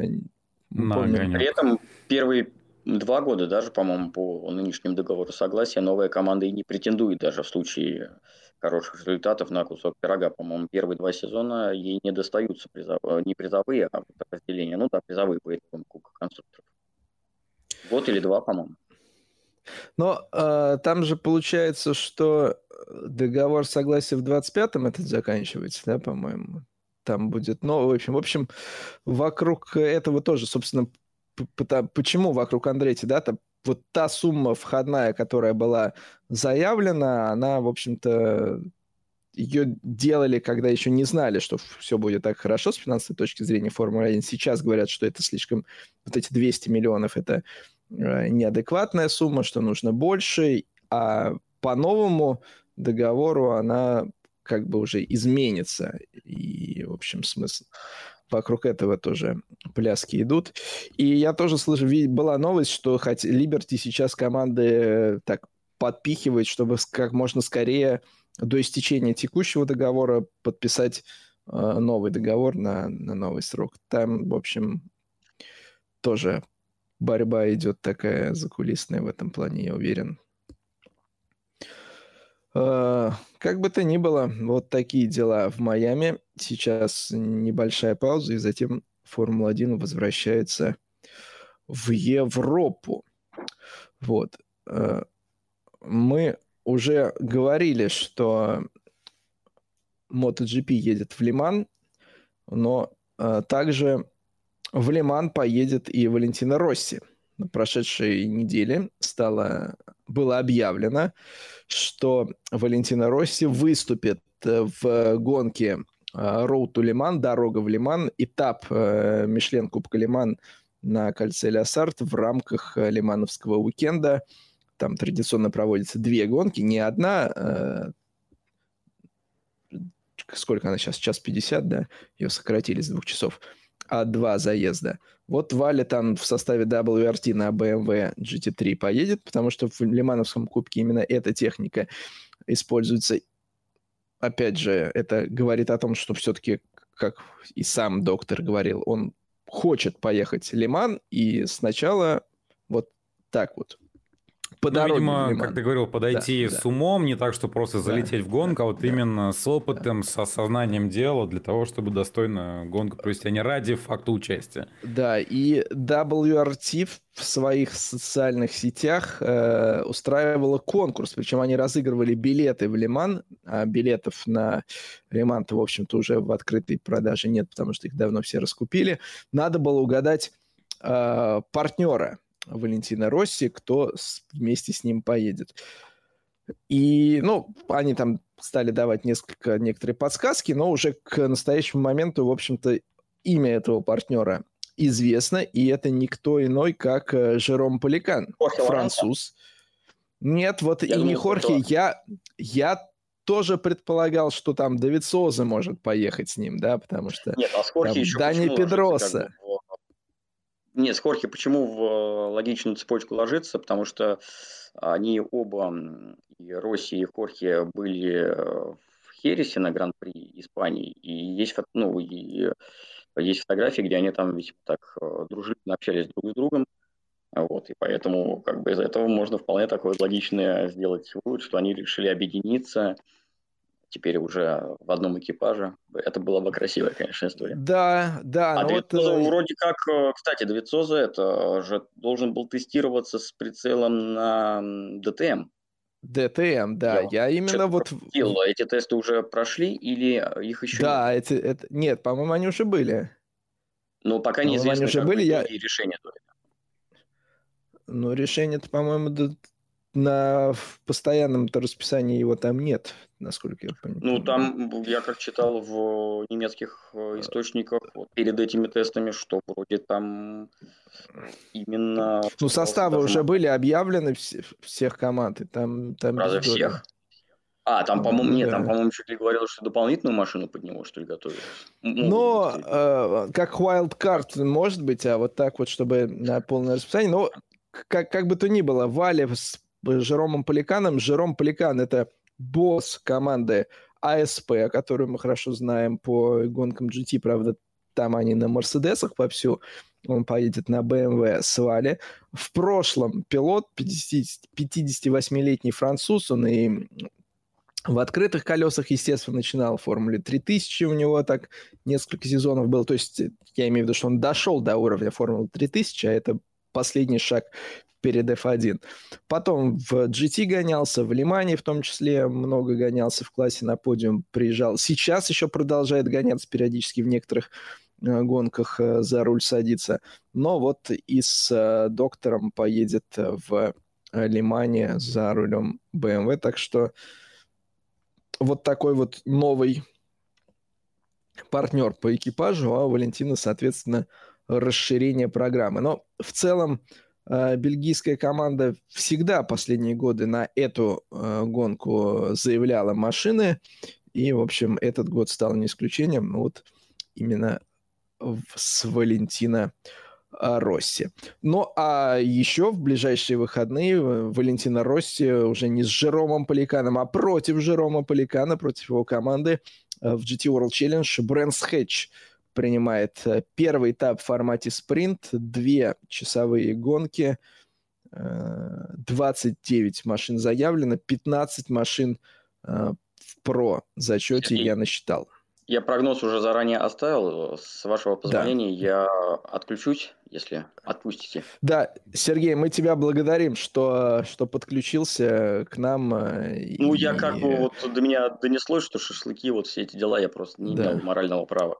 Ну, мы просто знаем, теперь есть новое а, как секретное слово для привлечения внимания. Да, раньше было MotoGP, теперь. Ну, не, ну шашлыки они всегда были выше всего. Ну, мы даже не знали об этом. Мы же думали, что MotoGP, а оказывается, вот она.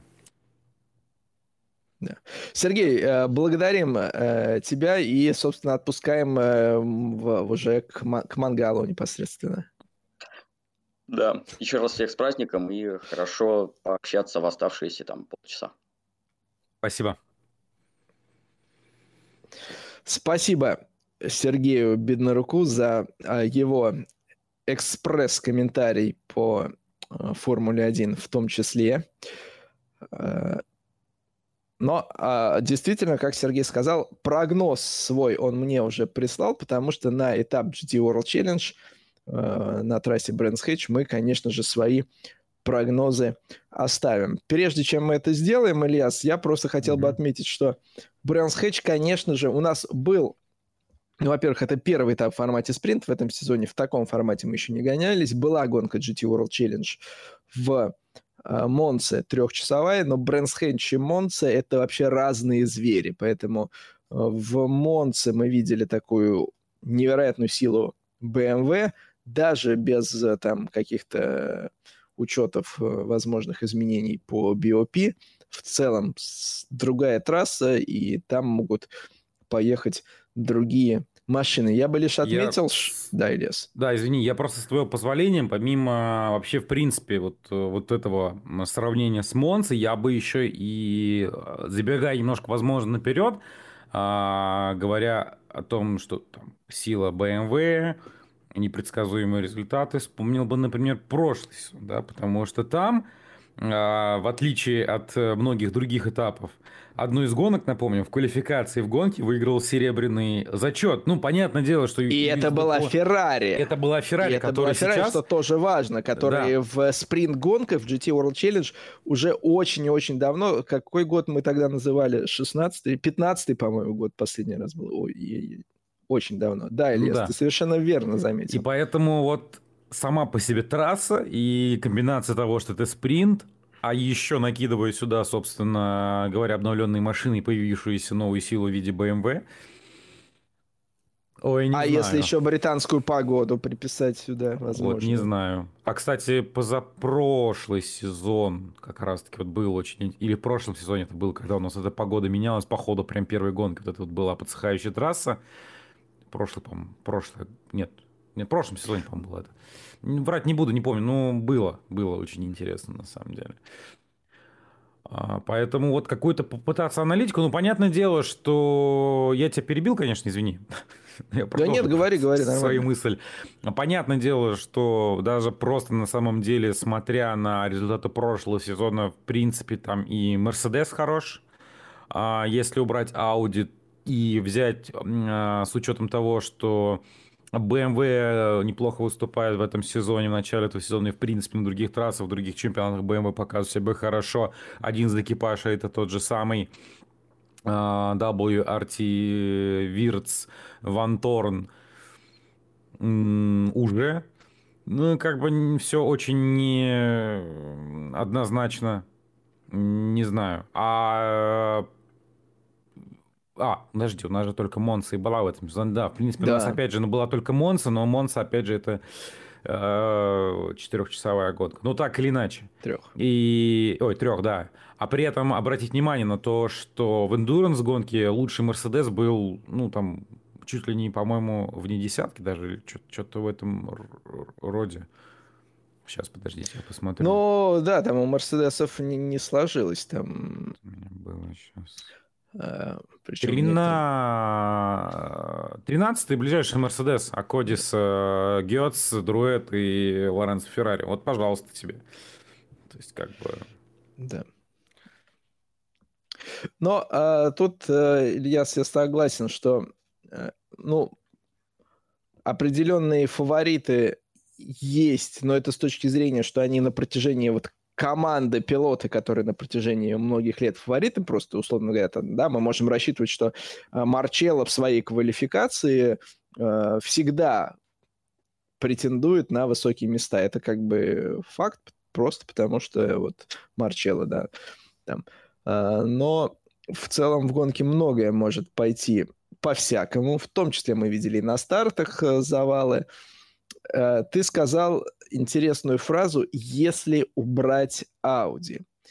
И тут э, такой момент официально этого еще не прозвучало, но на прошедшей неделе еще больше, ну, разговор это уже сколько лет ходили, на прошедшей неделе еще больше пошло разговоров, э, уже практически как о свершившемся факте, что э, в конце 2023, то есть этого года, Audi свернет свою клиентскую программу в гонках, включая участие в DTM и в GT3. Это, конечно, такое будет э, знаковое событие. Вот. Э, а пока заводские Audi на гонку 24 часа Нюрбургринга буквально сегодня, э, когда мы эфиримся, представили свои расцветки, которые повторяют культовые расцветки различных э, машин Audi, там и Лимановская, R18 Трон, и Quattro знаменитая, и там Туринговая, и та, которая в Имсе гонялась такая, уж не помню, какой у нее был индекс, в общем. Audi так э, свое наследие вспоминает, видимо, э, напоследок, возможно. Вся концентрация у них, опять же, на F1 идет. Но э, мы возвращаемся к GT World Challenge. В э, Brands Hatch наши прогнозы, традиционный формат, когда мы пытаемся спрогнозировать победителя квалификации, победителя в гонке и место, на котором э, в абсолютном зачете гонку завершит экипаж – если цитировать Сергея Беднорука, Максима Мартена. А партнером Максима Мартена выступает никто иной, как Валентина Росси. Обычно мы называем этот экипаж Валентина Росси, но можно и по-другому перевернуть. Кстати, Максим Мартен тоже пойдет в Лимане э, за команду DKR в ЛМП-2. Э, это если такую ремарочку оставлять. Э, две гонки, две квалификации, но мы оставляем, соответственно, один прогноз, который будет валиден для э, всех э, сессий. Ильяс. Э, начнем с прогноза Сергея Беднорука, я думаю. Давайте послушаем. Он, он его уже поменять, если что, не сможет, поэтому озвучим. Поулы победу Сергей дает 32-му экипажу угу. на BMW WRT Дрис Вантор и Шарль Верц. А экипаж Максима Мартена и Валентина Росси на шестой позиции. Оптимистично. Ну, не то чтобы это я в плохом смысле, а в целом ну, хороший результат. Могут и выше, в принципе, вполне себе, но... Слушай, ну на самом деле я долго ломал голову. А я попробую, наверное, может быть, минимизировать свои потери, так как это две гонки. Здесь немножко сделаю такой шаг, а, а, как это сказать, андеркат в некотором смысле. Я поставлю на спринте победу а, Акодис. Давай с Квалы начнем. Да, вот поэтому как минимум одна полпозиция достанется, мне кажется, Акодису и Рафаэля Марчелло. 88-му. 88 да, соответственно, экипа, да, Мерседес экипажа. Вот, по поводу победы. Э, ну, раз уж Сергей поставил на 32-й, давайте я, наверное, рискну здесь хотя бы попасть в марку. А, пусть это будет 98-й BMW M4 Row Racing Филиппенко. Ну, может, повторят они результат Монцы, и почему бы и нет. Хотя и на 998 можно было бы поставить, и на 32 и кто его знает, может быть, даже победу одержит и Валентина Росси со своим напарником, но нет. Ну, думаю, Ильяс, я, я просто хочу тебя, может быть, я, я, я может быть, да, позволил бы тебе сделать этот шаг, но, но нет 98-го. Да, я вспомнил уже, когда я сказал, я вспомнил, что я посмотрел заявочный лист после того, как я это спрогнозировал, и сам забыл же себя поправить. И здесь у меня в заметках так и висит 98-й. Да, действительно. Их в заявочном листе нету, как и 998-го, а, соответственно, BMW второго экипажа. Про... Да. Вот поэтому, окей, пусть это будет э, все-таки тогда... Блин, ну на Росси-то я не поставлю. Ну, я тогда поставлю на все-таки на 32-й тогда Audi. Вот. Я вот не додумал этот момент.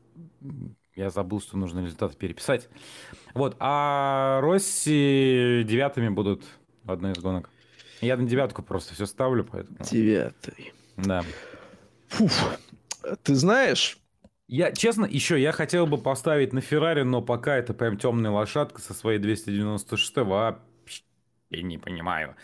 То есть э, у них не такая яркая выразительная гонка была в Монце, как они спринт части себя будут чувствовать, вообще пока непонятно. Можно было бы на, например, 51-ю э, поставить, вообще легко на 71-ю, тем более, может, было, ну, не буду. Но можно было лес, но их опять же э, нет. Ну, 71 есть в серебряном 71 зачете. есть, да, вот, в серебряном. В серебряном ну, зачете, но это не, не те про экипажи, которые в Endurance. Дело, да, да. да.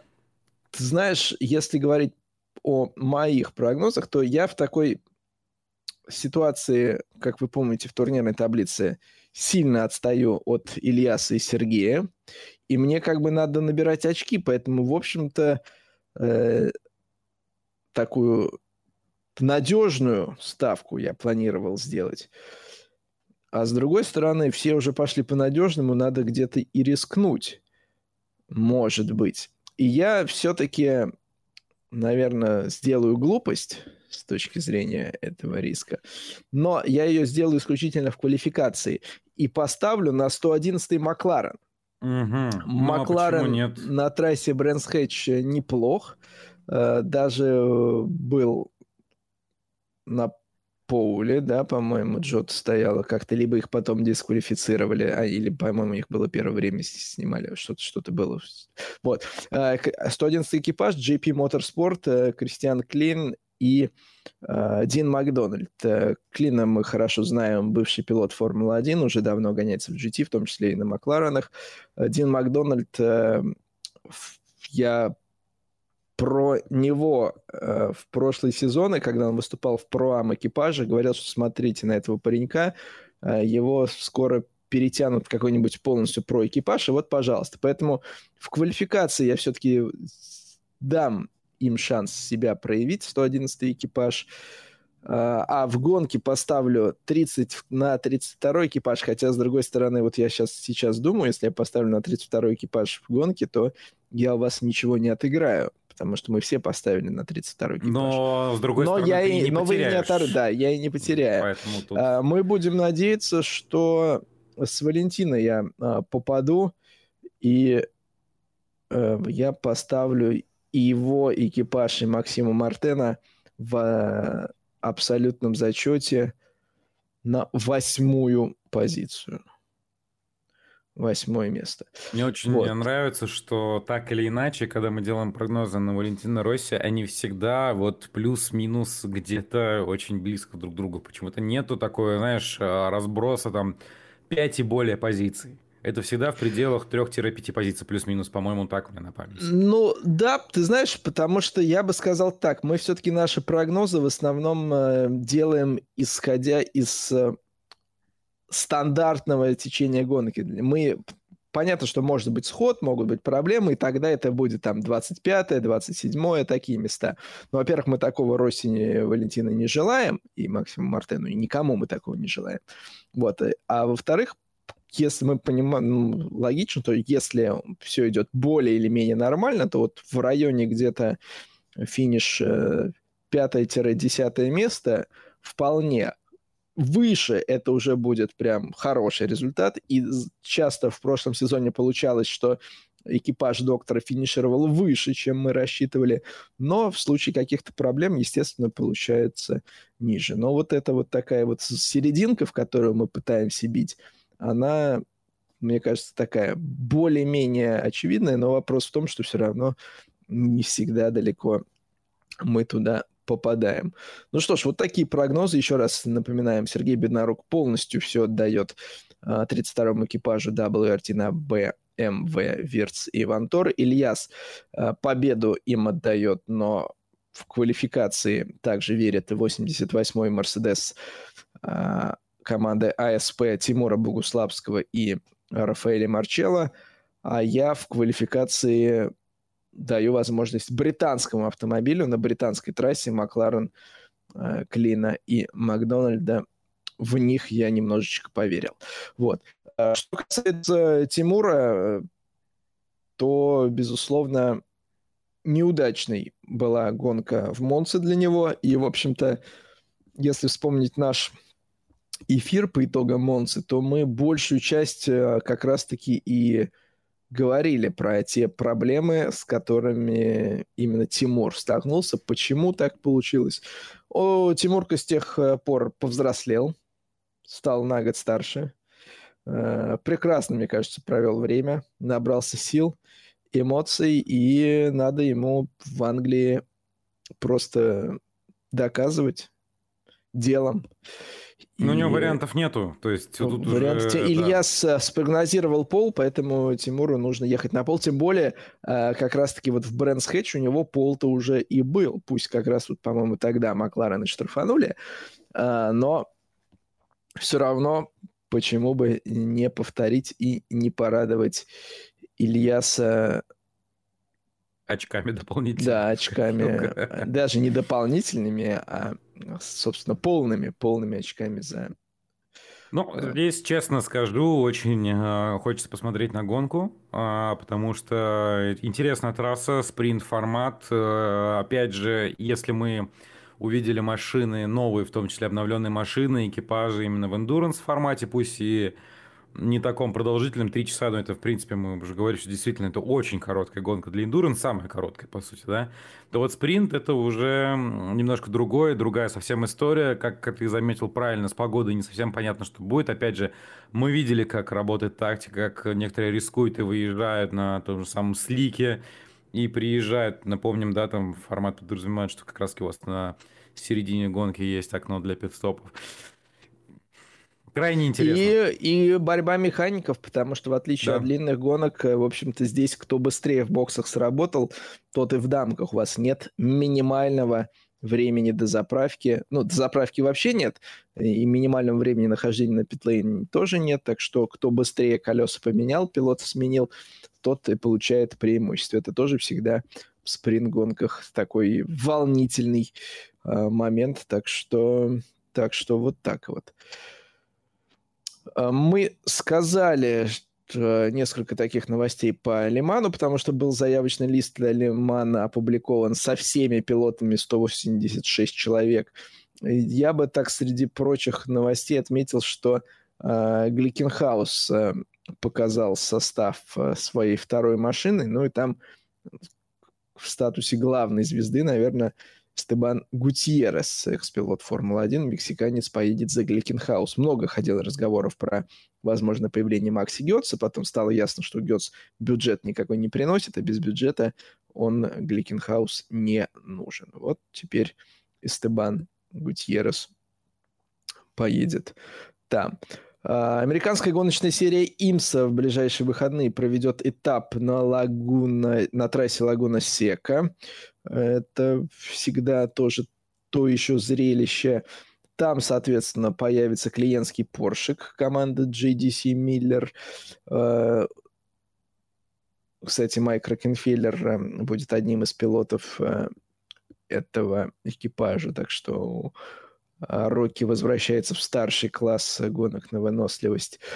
Но в Имсе также была новость э, о том, что со следующего сезона из вот старшего чемпионата LMP3 все-таки уйдет. Сейчас, соответственно, GTP, ну, то есть то, что в WC называется гиперкарами, старший класс, потом LMP2, потом LMP3, потом GTD Pro, то есть это техника GT3 с полностью профессиональным составом возможным, и э, GTD обычный, где у вас должен быть пилот-любитель в составе. Вот такой вот э, состав классов. На некоторых этапах не все классы участвуют, но вот э, LMP3 из этого набора в 2024 году уберут полностью. LMP3 будут гоняться отдельно в своем э, чемпионате. Но он тоже мультиклассовый, но не, не старший. Так что такая новость э, из Америки пришла. Э, еще один момент, который вкратце так, наверное, по нему хотелось бы сказать. У нас не так давно, и мы еще надеемся это повторится, в гостях в программе был Влад Ламко, Э, в этом сезоне выступающий в европейской серии Лиман и который поедет также за Cool Racing в ЛМП-2 в Лимане, Влад э, является действующим победителем Гран-при По. Э, и пусть это было уже больше года назад, но он по-прежнему остается действующим победителем этой, гон- этой гонки. Связано это с тем, что Евроформула Open, которая должна была, соответственно, в очередной раз провести а, этап в бой, то есть разыграть большой приз по... А, не смогла. То есть э, не смогла, грубо говоря, серия принять участие в этом уикенде, а, просто потому что требование организаторов было использование полностью биотоплива, а Евроформула Open к этому была не готова. Ну и, в общем-то, поэтому все, просто э, Гран-при по на этой технике не состоится. Сказали, что, вы знаете, чтобы нам на этом топливе ехать, это слишком большие расходы, нам нужно много чего менять, много чего перенастраивать. И, в общем-то, в, ну, это я уже от тебя говорю, к вашим хотелкам Э, биохотелкам мы не готовы. Вот э, тут э, снова получается ситуация, где вот эта грань, да, вот с одной стороны такое забота об окружающей среде и все, что с этим связано. С другой стороны, мы получаем то, что мы получили в СПА, и все разговоры о небезопасности холодных шин, хотя угу. здесь мы тоже э, с, так скажем так, в прошлом выпуске нюансы этих разговоров подраскрыли. А, здесь вы получаете, у вас целая серия, вы им ставите условия, на которые они, не, они во-первых, на них не подписывались и, соответственно, не смогли э, им соответствовать. И, в общем-то, зрители и команды, и участники остались без гонки, причем э, это Гран-при По, это такое культовое мероприятие, и вот получается, что э, что мимо. Так что, так что такие дела. Такие дела. Ну а в ближайшие выходные что нас ждет? Мы уже сказали про э, Лагуна Сека Имса. Э, в Индикаре пройдет гонка на дорожной трассе в Индианаполисе, потому что уже совсем скоро Инди 500, и традиционно сначала на дорожной, а потом уже начинается вот вся эта движуха перед Инди 500. Ну а на телеканале Motorsport TV Ferrari Challenge, очередной этап европейского турнира на трассе Шпильберг. В Шпильберге всегда э, горячо, остро, красиво, ярко, так что всех вас, конечно же, приглашаем. А вот дальше, дальше там совсем плотненько начинается, потому что у нас через неделю, ну, во-первых, Формула-1 возвращается, Имала, 24 э, часа Нюрбург Ринга, 136 э, автомобилей заявлено на эту гонку, э, чемпионат европейский по гонкам грузовиков стартует. Так что расписание очень плотное. А дальше э, ДТМ, в общем, друзья. Дальше длинный сезон. Длинный сезон. А, э, сезон-то длинный. Да, сезон-то длинный. Ну, я, я к тому, что все так э, плотнее и плотнее, и у нас уже такие э, знаковые, ну, в принципе, знаковые гонки, они с начала сезона начинаются, да, там вспоминать уже Дайтону, потом Баттерст и, и погнали дальше. Кстати, Баттерст э, перенесли немножечко гонку, сдвинули на неделю или даже на две. Но не суть важно, в середину февраля ее поставили, с первых чисел февраля. Э, связано это с тем, чтобы э, была больше Э, пауза между Дайтоной и Баттерстом, потому что традиционно всегда большому количеству людей, в том числе и команд, это так достаточно сложное было упражнение. Ну, пилотам-то проще, а вот командам в этом плане сложнее. Э, но при этом, если азиатская серия Лиман будет проходить в том же формате, хотя вот здесь пока еще непонятно, то получается, что Баттерс с ней пересекается. Если азиатская серия Лиман будет проходить в более традиционном календаре, когда там гоночка в декабре, в а, январе и что-то в феврале, то тогда проще. В общем, календаря азиатской серии Лиман на следующий сезон, ну или на этот сезон, мы еще не знаем, и формата тоже. Но Баттерст уже сдвинули. Вот. А в ближайшие выходные еще у нас Russian Endurance Challenge, Ильяс, на Moscow Raceway. Э, так что, друзья, если вы где-то в районе находитесь неподалеку или есть у вас желание гонки посетить, посмотреть на машины своими глазами, то, в общем-то, всех э, вас, конечно же, на Moscow Raceway – приглашаем и будем рады потом уже в жестком составе, чтобы ваше мнение о том, как вы съездили, как вы посмотрели, э, чтобы вы своими впечатлениями и эмоциями от увиденного поделились. Э, мы будем делать э, ровным счетом то же самое. Через неделю собираемся в жестком составе, все раскладываем по полочкам, всем раздаем. Ильяс э, старчески на что-то поворчит обязательно. С удовольствием. Да. да. Все, все, как, все как обычно, друзья, все продолжается. Каждую неделю в жестком составе мы вас ждем. Ну а сегодня мы потихоньку будем завершать на этом наш выпуск. Мы всех, кто к нам сегодня присоединился, не только благодарим, но еще раз поздравляем с Днем Победы. Благодарим Сергея Беднорука, который, э, чтобы вас, опять же, и нас поздравить, и также поделиться своими впечатлениями от э, поездки в Минск к нам присоединился. Илья Сгумеров, меня зовут Сергей Краснов.